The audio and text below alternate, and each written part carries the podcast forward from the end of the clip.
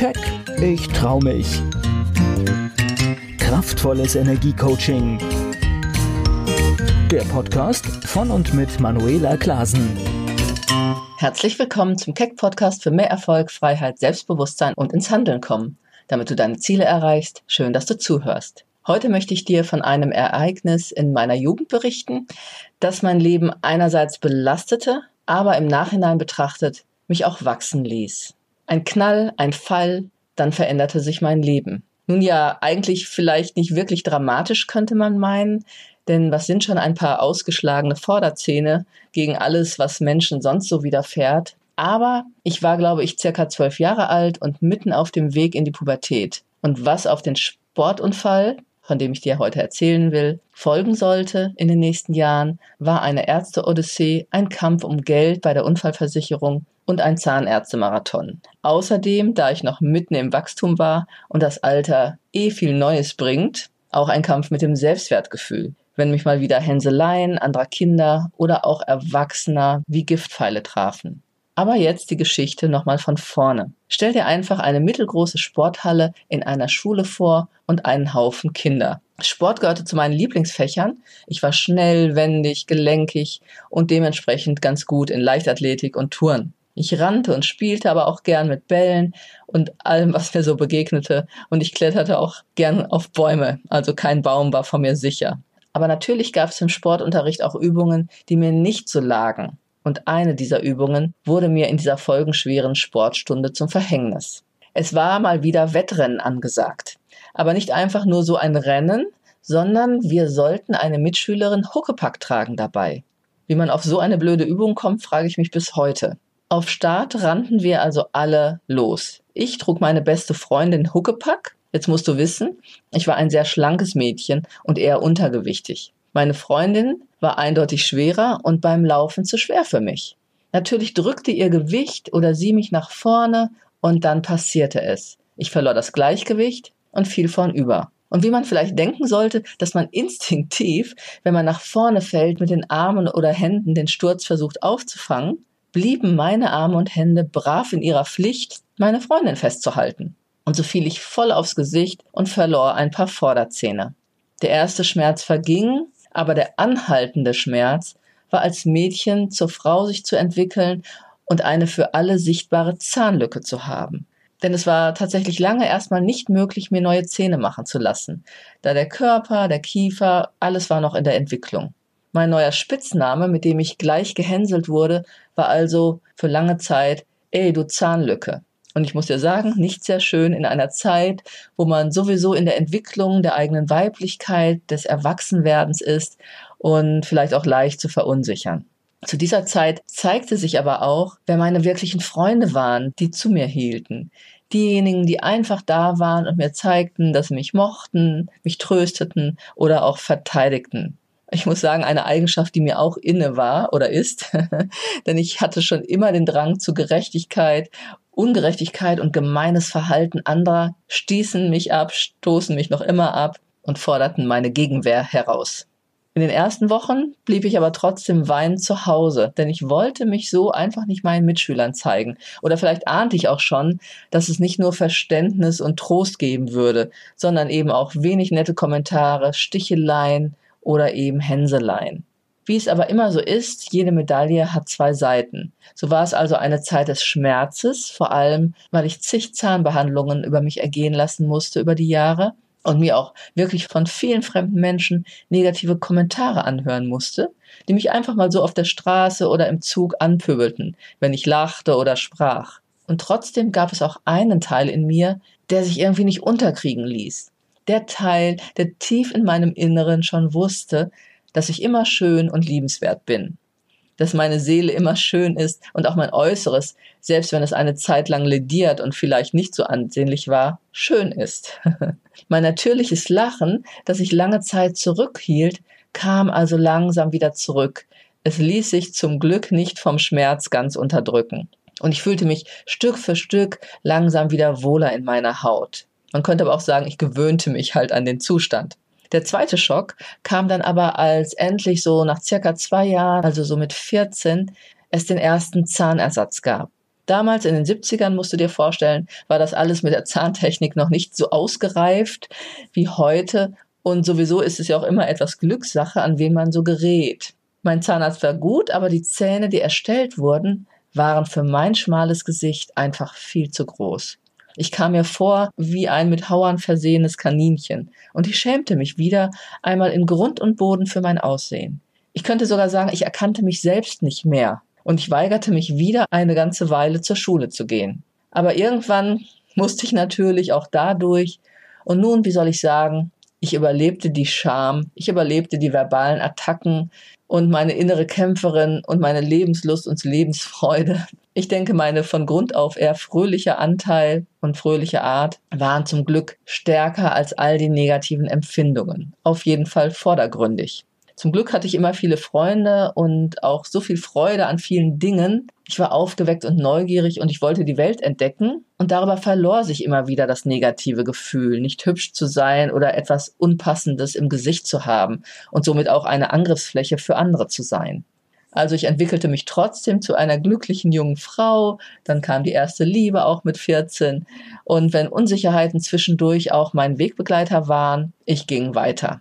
Und ich gab irgendwie instinktiv meinen positiven Fokus auf das Leben nicht auf und belohnte mich auch bei jedem Zahnarztbesuch, bei dem ich bis nach Dortmund fahren musste, weil es dort einen Spezialisten gab, mit einer Schallplatte aus einem coolen Plattenladen, der immer auf meinem Weg lag. Musik war und ist schon immer für mich ein Mittel gewesen, mich in eine gute Stimmung zu versetzen und damals auch meine Seele zu trösten.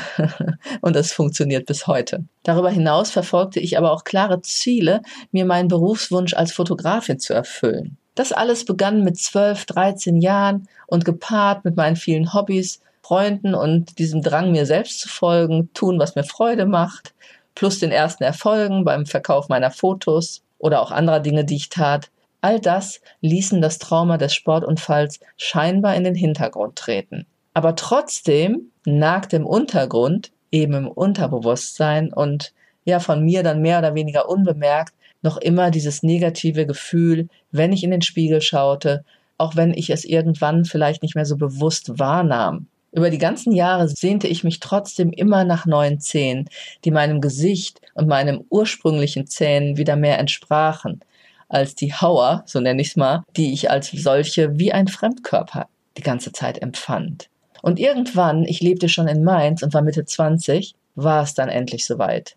Leider hatte sich durch die ganzen zahnärztlichen Prozeduren im Laufe der Jahre schon ein regelrechter Angstzustand entwickelt, wenn ich nur daran dachte, einen Zahnarzt zu besuchen. Heute weiß ich, wie man mit diesem inneren Stressfaktoren umgeht. Damals wusste ich es noch nicht.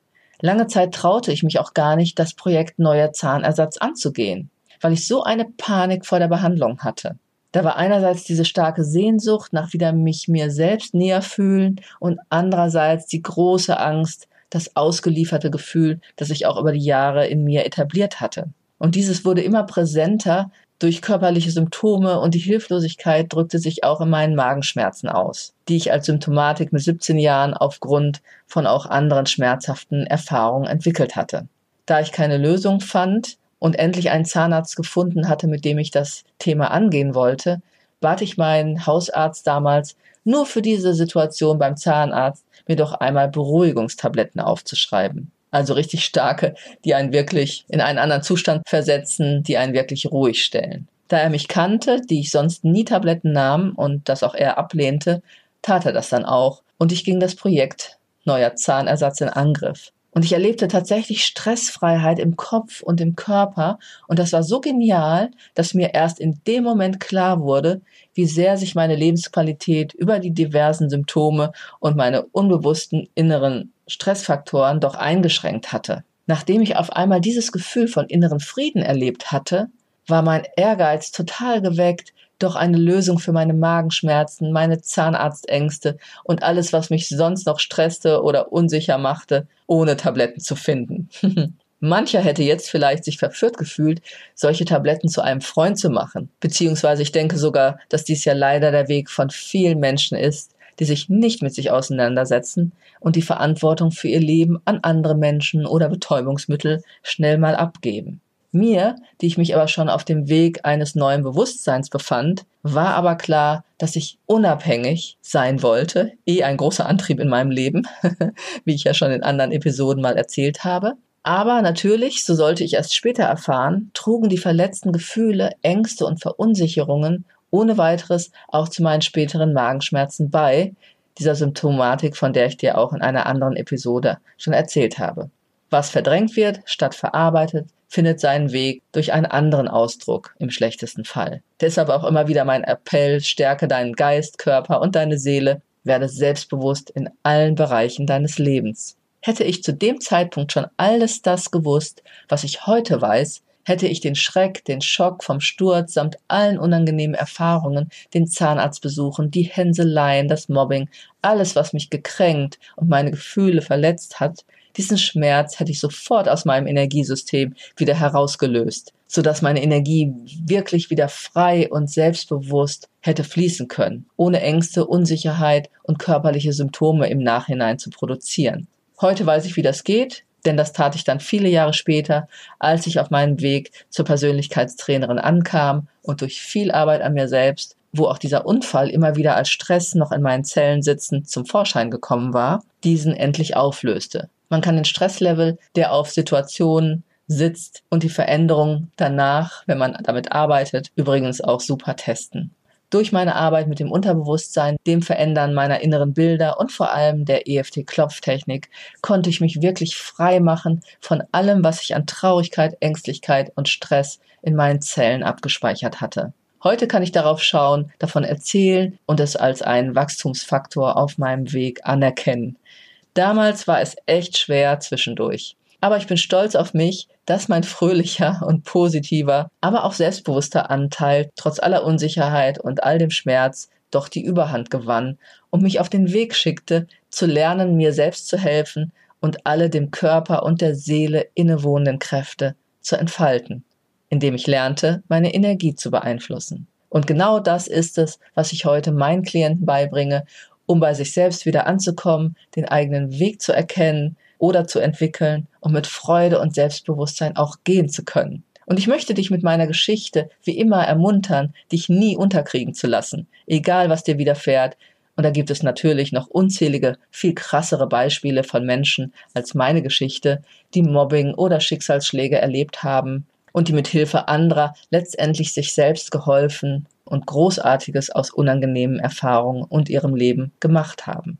Deshalb meine Aufforderung an dich, egal welche Geschichte du erlebt hast, die dich vielleicht noch schmerzt, und es gilt nicht zu bewerten, ob das nun ein großes oder eher kleines schmerzhaftes Ereignis ist, denn jeder Mensch empfindet anders, aber es gilt dich wieder frei zu machen von dem Schmerz, deinen negativen Emotionen und möglichen Einschränkungen, die er mit sich bringt. Die Seele will immer heilen und wachsen.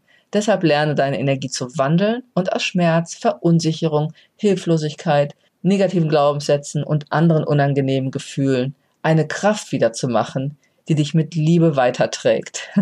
so, das war jetzt ja schon fast poetisch. Wenn du also merkst, dass dir irgendwelche negativen Erfahrungen noch immer Energie rauben, du dir selbst vielleicht ein Bein stellst und dich ausbremst und du dich und deine Energie frei machen willst von Belastungen, um wieder deine volle Kraft zu spüren. Wenn du dein Potenzial endlich leben und mehr entfalten und zum Ausdruck bringen willst, und das mit Leichtigkeit und Freude, dann gehe gern mit mir in Kontakt. Das kannst du jetzt direkt unter www.manuelaklasen.de. Dort findest du auch alle meine Online-Angebote und Gratisimpulse wie Meditation und Mentalübungen als Download. Ich freue mich natürlich auch, wenn du den Podcast mit fünf Sternen bewertest, mir ein Feedback gibst oder ihn weiterempfiehlst. Ich wünsche dir eine gute Zeit. Bis zum nächsten Keck Podcast. Keck, ich trau mich.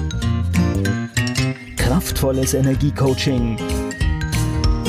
Der Podcast von und mit Manuela Klasen.